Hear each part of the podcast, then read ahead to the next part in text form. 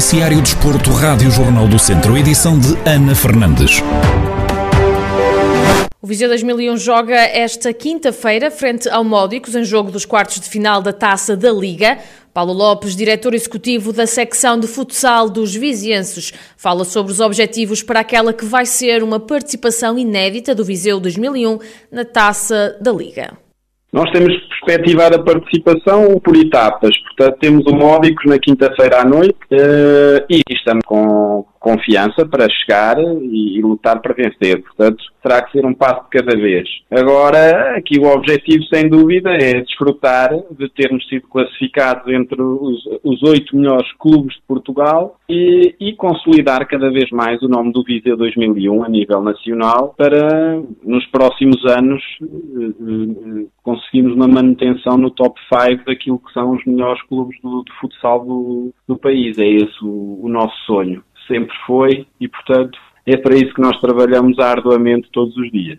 Paulo Lopes admite que vão preparar-se durante esta semana para se exibirem ao melhor nível na taça da Liga. Aguardamos com a expectativa normal de, pela primeira vez, eh, atingirmos um feito inédito no nosso distrito. Eh, vamos preparar esta semana com, com a finalidade de, de, de, portanto, nos exibirmos ao melhor nível. É essa, é essa a nossa convicção.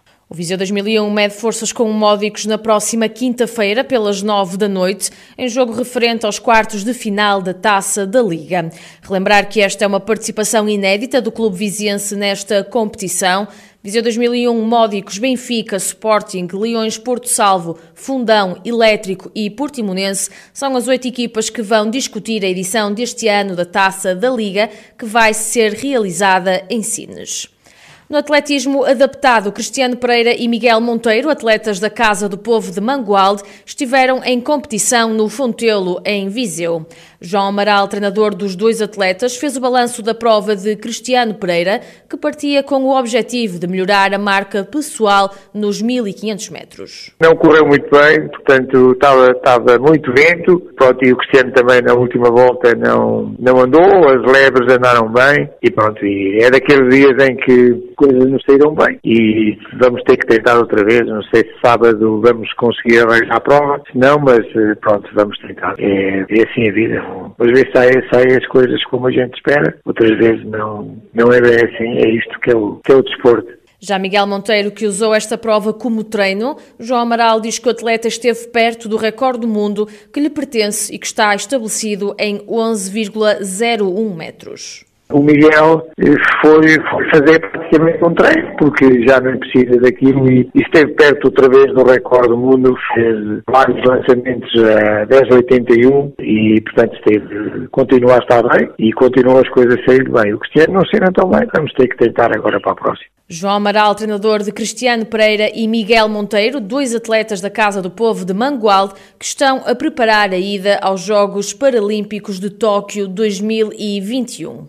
Iniciou-se ontem a colocação da relva sintética no campo do Grupo Desportivo de Silgueiros, em Viseu. A infraestrutura já era muito desejada pelo clube da Associação de Futebol de Viseu, que, segundo Carlos Pereira, presidente do Silgueiros, esta melhoria vai potenciar melhores condições para a prática desportiva dos atletas.